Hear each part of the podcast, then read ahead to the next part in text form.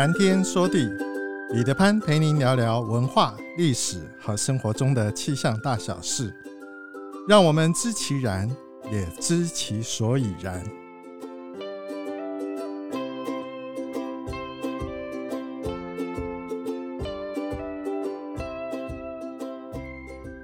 谈天说地，潘大刚空中与您相会。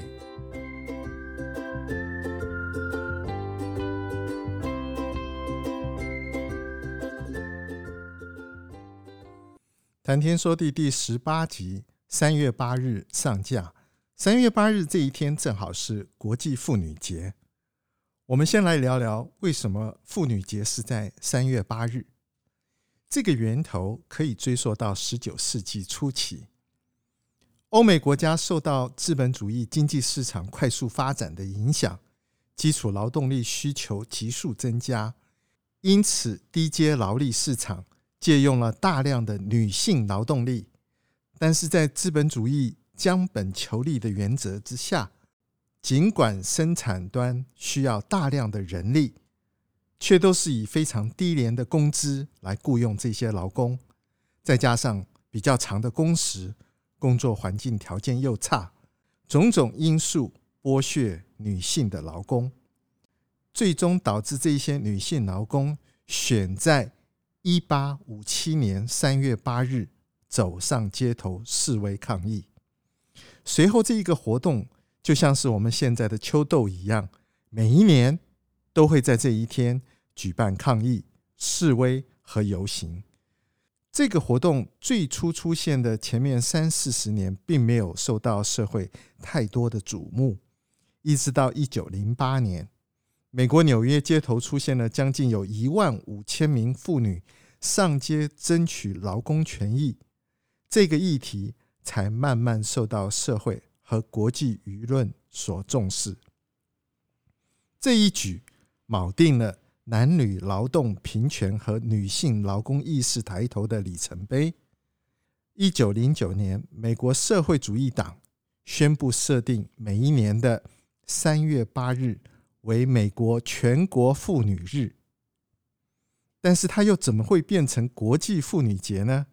这要说到一九一一年三月，有一间在纽约的内衣工厂发生了火灾，导致了有一百四十多名女工罹难。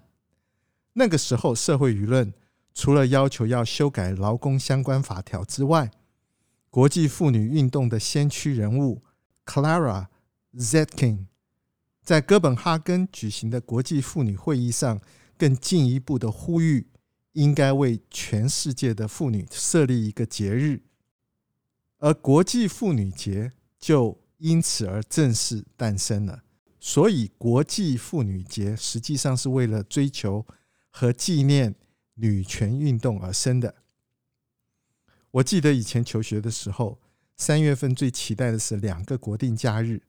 一个是在月初的妇女节，三月八日；另外一个是在月底三月二十九日的青年节。不过现在这两天大家都得上班上课。早在一九九四年以前，三月八日仍然还是国定节日。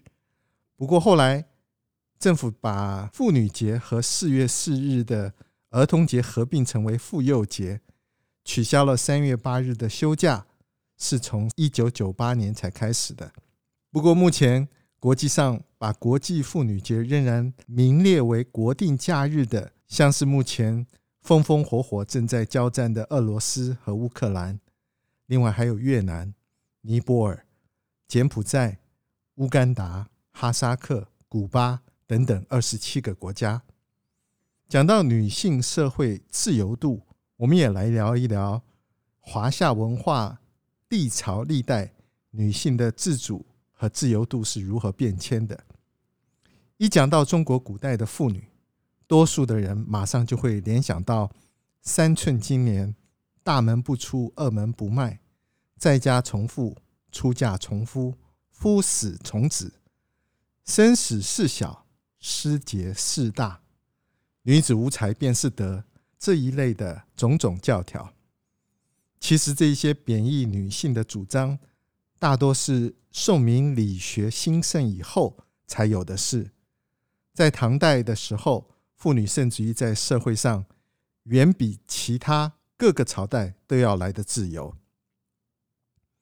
在早期渔牧原始社会中，由于生存及劳力条件的需要，社会的形态多半都是母系社会。这个制度一直延续到夏朝开国。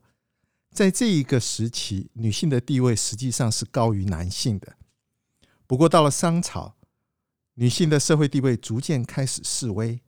到了周朝，男尊女卑的现象便逐渐已经开始出现了。《周礼》上面曾经记载说，男人可以娶妾多名、正妻一名、三妻四妾的规矩，就这样延续到了后代。到了春秋战国时代，由于战争的影响，人口数量越来越少，所以那些礼仪规章也被人们暂时给放下。很多原来社会所不容的行为，不符礼教的男女关系，在春秋战国时期倒是见怪不怪。到了秦朝，由于遵从法家思想，讲求的是国家利益，所以不会特意的去强调儒家所留下来的道德操守。秦朝立法表明，妇女地位和男子平等，妻子殴打丈夫要罚，丈夫殴打妻子。一样要罚，所以女性的地位在历史上经过一段低谷期之后，到了秦朝又逐渐开始崛起。从这一个男女平等的法令来看，秦朝比起西方一八七一年最早出现在美国禁止殴打妇女的法律，我们比他早了足足近两千年。隋唐时代是中华文化。封建社会发展的鼎盛时期，由于北方异族文化和中原文化在这之前几百年的交融，北方民族重视妇女地位、婚姻自由结合的传统，在很大的程度上都得以保留。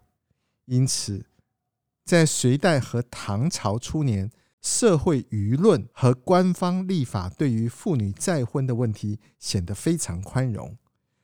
具有北方民族血统的唐代皇室，在一言一行为天下垂范的情况之下，自身对于妇女再婚曾经毫不在意。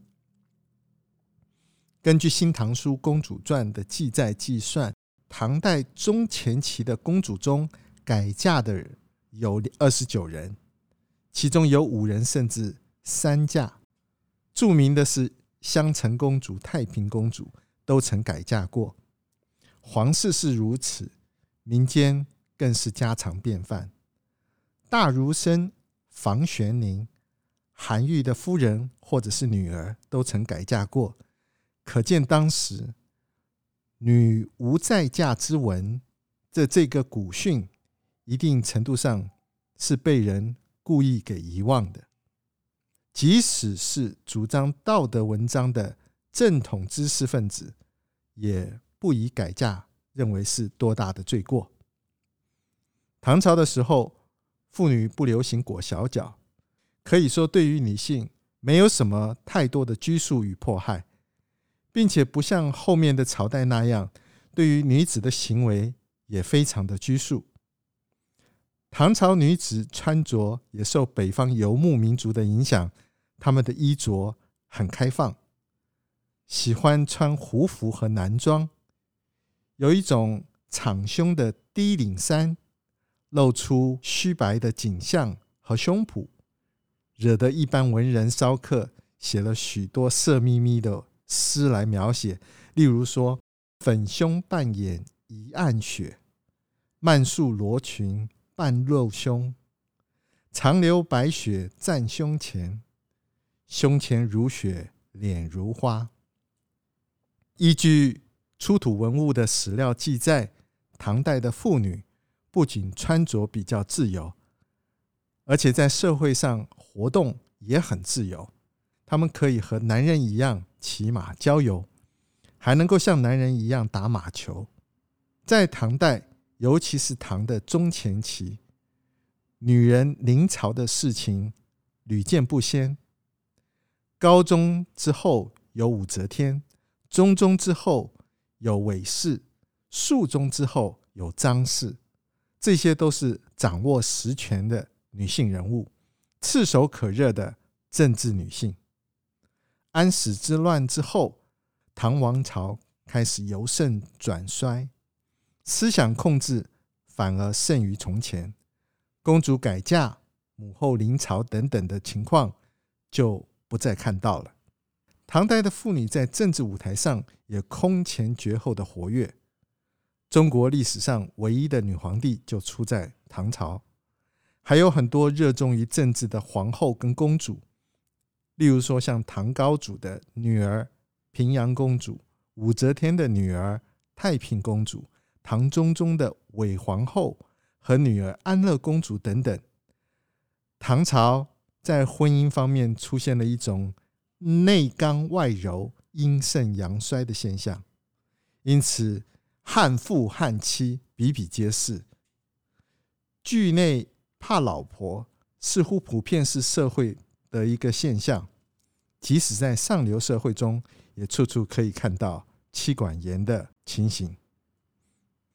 到了宋元时期，程朱理学的兴起，让当时的社会风气有很大的改变。元宋时期十分强调女子守节，所以再嫁的现象就越来越少，而且裹脚也渐渐变成普遍的一个社会现象。当时编写史书的人，也只有在守节的女子上涂抹色彩，其余哪怕是再有才华，也只是一笔带过。明清之后，妇女的地位更是到了残酷的程度。如果想要改嫁，不只是先前的精神批判，直接杖打八十。虽然这在民间并不是十分普及，但在上层社会可以说是。严苛的程度，甚至还有很多女性殉夫从死，最后只落得一个贞节牌坊，其余的什么都没有。相较于近五十年来的女性主义抬头、自我主义兴起、经济自主、政治参与、种种事业单位的女性主管比例大幅提升，无疑的又是一次。女性自主和社会地位的复兴。